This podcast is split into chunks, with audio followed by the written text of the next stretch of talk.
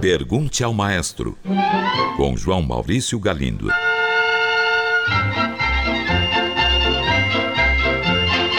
Olá, amigos. Uma ouvinte enviou a seguinte mensagem: Maestro, quem foi Giovanni Bottesini? Outro dia ouvi uma peça dele na Rádio Cultura e fiquei encantada. Nunca ouvira falar. De quem se trata? Cara ouvinte, Giovanni Bottesini foi uma personalidade muito importante na vida musical do século XIX. Ele nasceu em 1821 em Crema, na Lombardia, e faleceu em 1889 na cidade de Parma, as duas na Itália.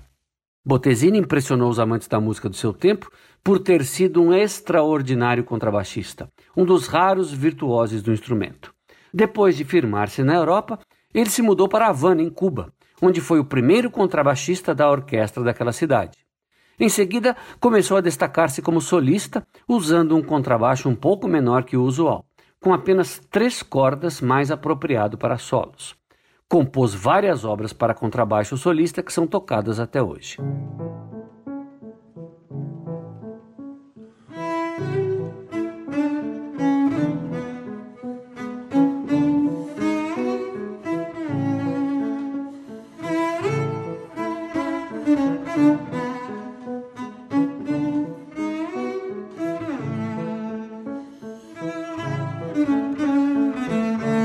Mais tarde, Bottesini tornou-se um regente de óperas de muito sucesso.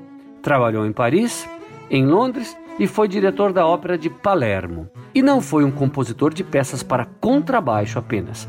Escreveu também várias óperas e um oratório chamado O Jardim das Oliveiras.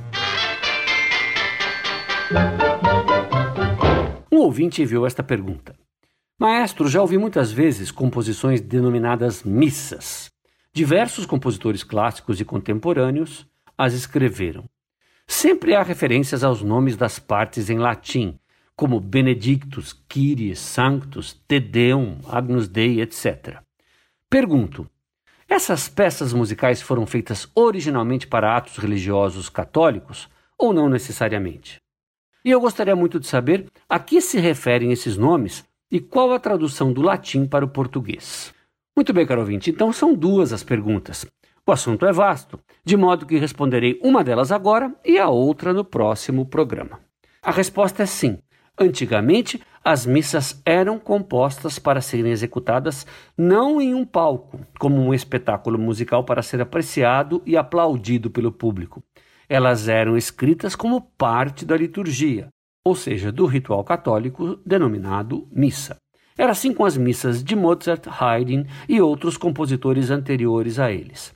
Só no século XIX, quando começa a surgir o interesse pela música do passado, é que obras sacras antigas passam a ser tocadas em concerto. O caso mais célebre, não exatamente de uma missa, mas de uma obra equivalente, é o da Paixão segundo São Mateus de Johann Sebastian Bach.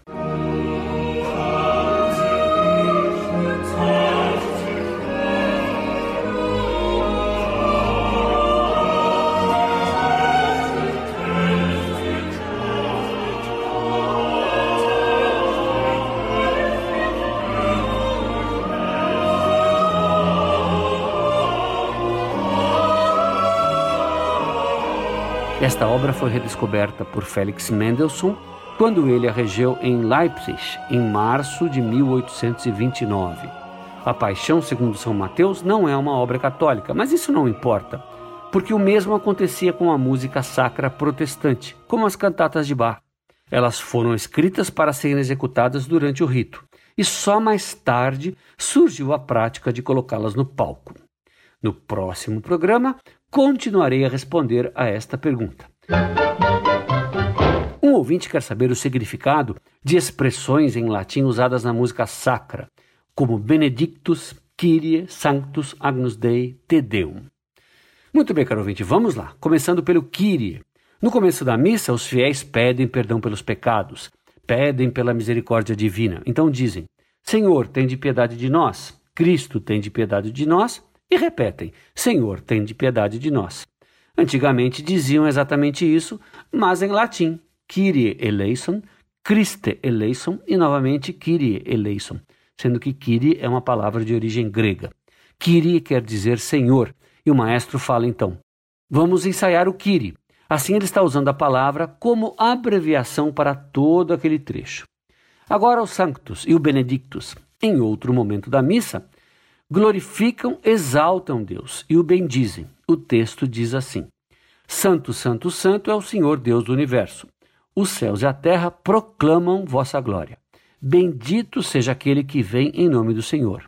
Em latim fica assim: Sanctus, Sanctus, Sanctus Dominus Deus Sabaoth. Plenis sunt celi et terra gloria tua. Benedictus qui venit in nomine Domine.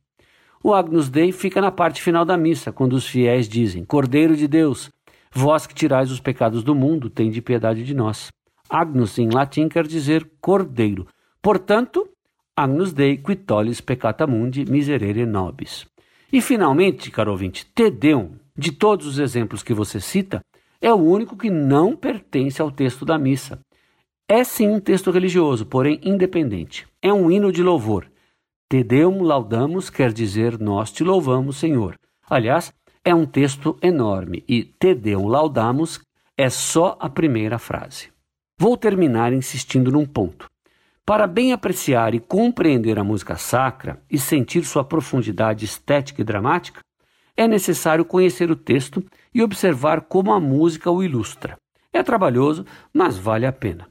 E você, caro ouvinte, que fez a pergunta, está no caminho certo. Pesquise e depois me conte. Vamos ouvir a pergunta de uma ouvinte. Ela diz: Antigamente era comum que os próprios compositores regessem suas obras nos concertos. Assisti o filme Amadeus e notei que Salieri sempre regia as suas e Mozart idem. Não havia maestros, apenas maestros, que se dedicassem só ao métier de reger, sem serem compositores? Caro ouvinte, é isso mesmo. O filme nesse ponto está correto e você observou muito bem. No século XVIII, reger uma orquestra não era uma especialidade profissional. Não havia ainda os maestros apenas maestros, como você diz. Quando uma orquestra tocava uma obra sem que o compositor estivesse presente, quem liderava o grupo era o primeiro violinista, ou então o cravista. Mas eles lideravam e tocavam ao mesmo tempo. Só no início do século XIX é que começa a surgir a figura do maestro puro, ou seja, um músico que tem a partitura geral da obra e rege em pé sem tocar nenhum instrumento. Os compositores só regiam suas obras, por isso não eram como os maestros modernos, que são capazes de reger qualquer coisa, pois são treinados para estudar e decifrar qualquer partitura que apareça pela sua frente. Entre os primeiros a assumir para valer o papel de maestro moderno, que fica em pé e usa uma batuta, estavam Felix Mendelssohn, que foi regente da orquestra do Gewandhaus de Leipzig, e Karl Maria von Weber, que foi regente da cidade de Dresden, na Alemanha. Uma ouvinte pergunta: Houve algum outro grande compositor erudito surdo além de Beethoven? Caro ouvinte, sim, e seu nome era Bedřich Smetana, uma das principais figuras musicais da República Tcheca. Smetana é autor de um célebre poema sinfônico chamado O Moldávia e de uma outra peça muito conhecida dos nossos ouvintes, pois é vinheta de um dos programas da Rádio Cultura FM, A Dança dos Comediantes da ópera A Noiva Vendida.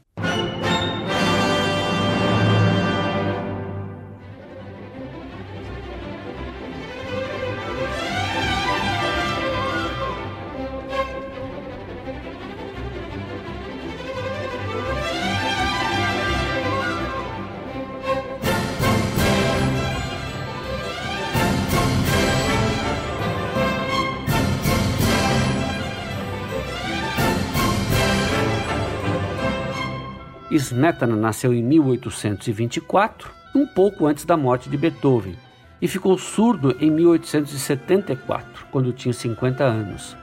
A origem da surdez difere entre Smetana e Beethoven. No caso de Beethoven, houve uma degeneração do nervo auditivo, segundo a autópsia realizada logo depois de sua morte. Já no caso de Smetana, a surdez surgiu como consequência de uma doença venérea. Apesar dessa tragédia pessoal, ele foi importantíssimo para a música do seu país. Lutou pela criação de uma autêntica música nacional da Boêmia, bem como pela sua independência política. É considerado um herói nacional. Sua obra inclui oito óperas, vários poemas sinfônicos, peças para voz e piano e uma maravilhosa produção de música de câmara, da qual se destaca o quarteto de cordas em Mi menor, conhecido como Minha Vida. É isso aí, espero ter respondido. Um grande abraço e até o próximo programa. Pergunte ao maestro. Envie sua pergunta para o e-mail pergunte@culturafm.com.br ou pelo telefone 2182 3222. Cultura FM de São Paulo.